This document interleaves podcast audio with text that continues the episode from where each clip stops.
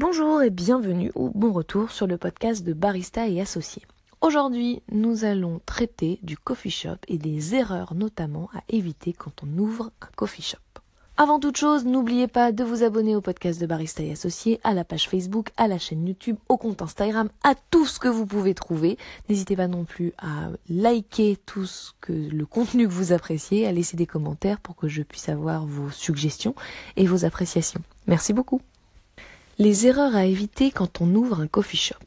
Déjà, il faut se rappeler que l'industrie du coffee shop, notamment du coffee shop de spécialité en France, est nouvelle et que donc on n'a pas encore de modèle qui fonctionne véritablement, ou alors on en a un par-ci, un par-là, ils sont très rares et donc chacun tâtonne un petit peu dans son coin.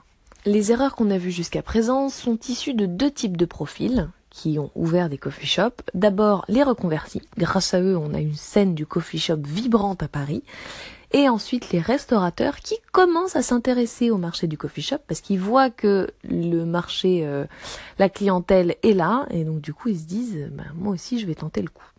Donc même si les erreurs de ces deux profils se recoupent, on va essayer de faire une différenciation.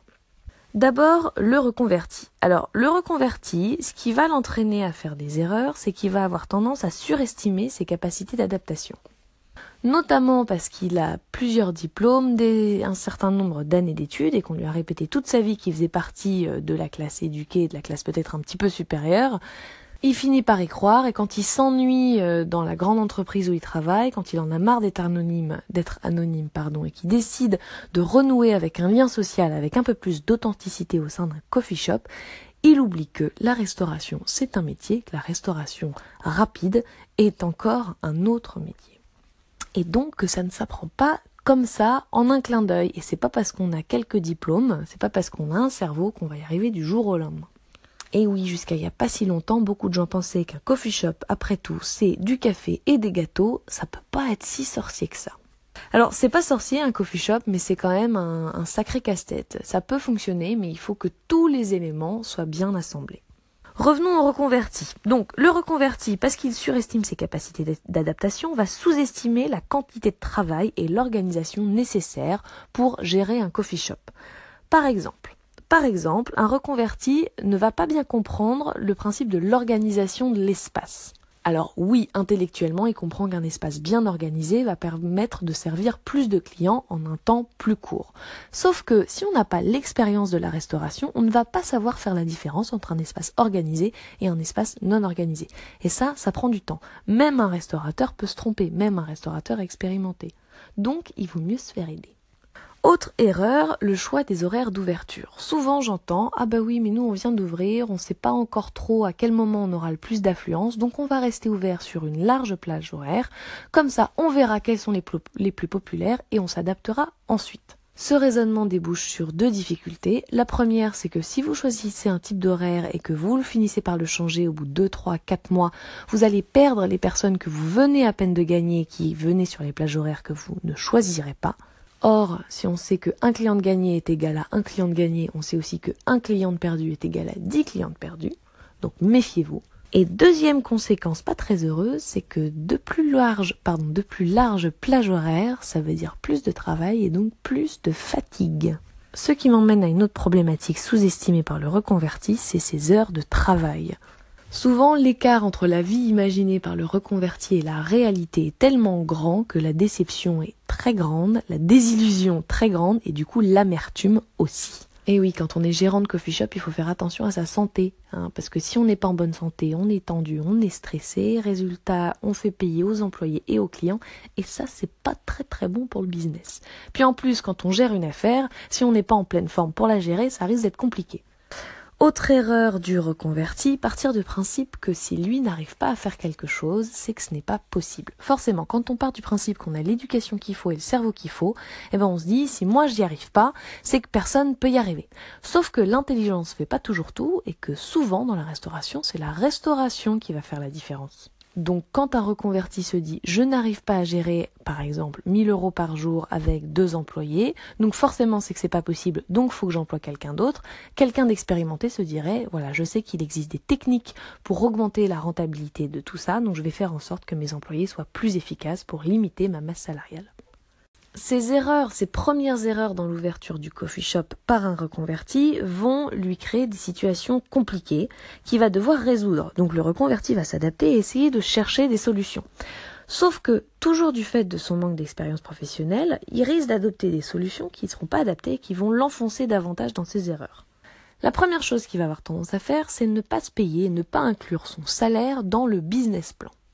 Ben oui, il se dit j'ai un bon chômage qui va durer un an ou deux ans et je me laisse cette marge de manœuvre pendant laquelle je vais faire monter la hum, rentabilité de mon coffee shop et ensuite on verra.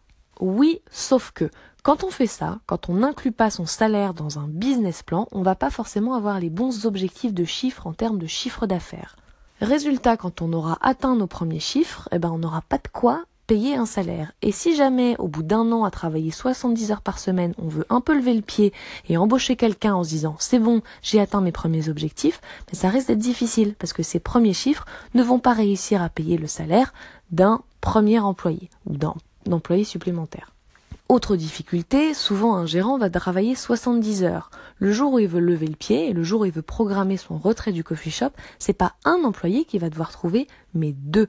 Et alors là, les chiffres sont encore moins adaptés.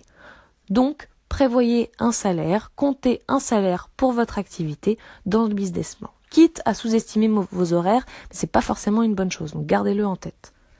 Une autre solution que le reconverti gérant de coffee shop va adopter pour pouvoir gérer plus de rush, plus de flux, plus de clients, c'est embaucher plus de monde et les payer le SMIC.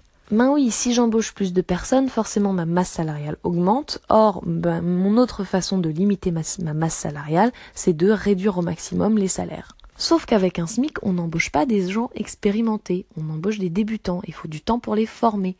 Du coup, soit ça risque de prendre beaucoup de temps pour avoir une équipe compétente, soit le jour où on a une équipe un minimum compétente, eh ben elle va s'en aller parce que le SMIC ça attire rarement du monde et ça retient encore plus rarement. Donc payer le SMIC et préférer embaucher plus de monde et payer moins cher, c'est démarrer un cercle vicieux dans lequel ben on va sans arrêt avoir des personnes non compétentes. Ce que les grandes chaînes préfèrent, mais bon, elles, elles, ont un, elles ont un énorme turnover. Donc chacun son truc, mais a priori, c'est pas la mentalité d'un coffee shop où on essaye de construire une relation avec une clientèle via la stabilité du personnel. Enfin, dernière solution utilisée par les reconvertis qui ouvrent des coffee shops, c'est s'inventer des excuses ou trouver des excuses et les sortir aux clients. Par exemple, si votre café sort en 20 minutes, monsieur, c'est normal, on est dans un coffee shop, on prend le temps de faire bien les choses. Non, même si on est dans un coffee shop, on reste dans un lieu de restauration, un lieu professionnel, et si un chef ne met pas plus de 20 minutes à sortir un plat, on ne devrait pas mettre plus de 10 minutes pour sortir un café. Le côté professionnel, c'est pouvoir sortir quelque chose de qualité en un minimum de temps surtout quand le client paie 2,50€ son espresso. Pareil pour un, aliment, un plat qui n'aura pas le même goût d'un jour sur l'autre ou pas le même degré de cuisson. J'ai déjà entendu des excuses comme quoi, ben oui, mais c'est fait maison, c'est normal que ça change d'un jour à l'autre. Maintenant, un chef va jamais utiliser cette excuse-là. Si on va dans un restaurant, le plat reste le même d'un jour sur l'autre et la cuisson ne change pas. Bah, surtout que dans un coffee shop, on paye quand même sa part de gâteau 4 euros. Euh, bah, si je viens le lundi et que c'est très bon, j'espère que j'aurai le même degré de cuisson quand je reviens trois jours plus tard. Et encore une fois, méfiez-vous des excuses. Si elles vous permettent de ne pas être trop rigoureux, elles vont surtout vous limiter et vous empêcher de progresser. Donc essayez toujours de trouver des solutions pour surmonter ce genre d'obstacles. D'un autre côté, on a le restaurateur qui, lui, pour le coup, va surestimer son expérience et il va sous-estimer la différence d'enjeu entre un coffee shop et ses restaurants. Mais oui, un restaurateur va se dire, si je réussis avec mes restaurants avec 70 couverts et mes deux grosses équipes, un coffee shop, il y a beaucoup moins de monde, donc ça devrait, il y a beaucoup moins de tables, il y a beaucoup moins d'employés, donc ça devrait être gérable. Mais oui, mais il y a quelques différences qui font que l'organisation n'est pas du tout la même et les enjeux, encore une fois, différents. D'abord, le ticket moyen dans un coffee shop est beaucoup plus bas que dans un restaurant. Ça veut dire que le nombre de personnes dans l'équipe est réduit et donc un plus petit nombre de personnes doit gérer beaucoup plus de choses. Ça veut aussi dire que le turnover de clients, le nombre de services faits dans la journée est beaucoup plus élevé pour pouvoir rentabiliser la journée. Donc on a des équipes plus petites pour gérer plus de monde. Et pour ça, il faut un bar qui soit parfaitement organisé, chose que les restaurateurs ne savent pas forcément parce que bah, avoir un bar organisé pour le coffee shop, c'est pas la même chose qu'avoir un bar organisé pour de la brasserie ou de la restauration plus classique. Et l'excuse préférée des restaurateurs quand ils parlent de leurs employés qui ne s'en sortent pas avec les mauvais outils qu'ils ont, c'est s'ils n'y arrivent pas, c'est qu'ils sont nuls. Bah non, pas forcément. Dans le cas du restaurateur qui a sous-estimé les enjeux du coffee shop, ça peut être plutôt que l'employé n'a pas tous les outils dont il a besoin pour faire correctement son travail. Donc dans le cas du restaurateur aussi il y a des erreurs et il y aura aussi ensuite des solutions qui vont être adoptées pour essayer de corriger ces premières erreurs et qui risquent de les enfoncer davantage dans ces premières erreurs. La première chose que va faire un restaurateur, la première solution qu'il va adopter, c'est augmenter le ticket moyen en augmentant les prix. Comme ça, il se dit, j'aurai besoin de moins de clients et surtout, je pourrai avoir plus d'employés pour gérer le débit. Sauf qu'il ne faut pas oublier qu'un coffee shop, c'est un endroit dans lequel on se rend à longueur de journée pour faire un petit snack par-ci par-là. C'est pas un endroit où on vient vider son porte-monnaie nécessairement. Donc à Paris, on a des prix suffisamment chers déjà. Je suis pas sûre qu'augmenter les prix encore plus soit une solution. Deuxième solution adaptée, rogner sur les produits. Ben oui, si on ne peut pas augmenter les prix, on essaye de diminuer le prix de la matière première. Alors c'est bien quand on s'organise pour avoir quand même de la qualité, mais si on coupe sur la qualité, vu que le coffee shop de Specialty Coffee, ça, son identité première, c'est la qualité de ses produits, ça risque de pas très bien se passer non plus sur le long terme.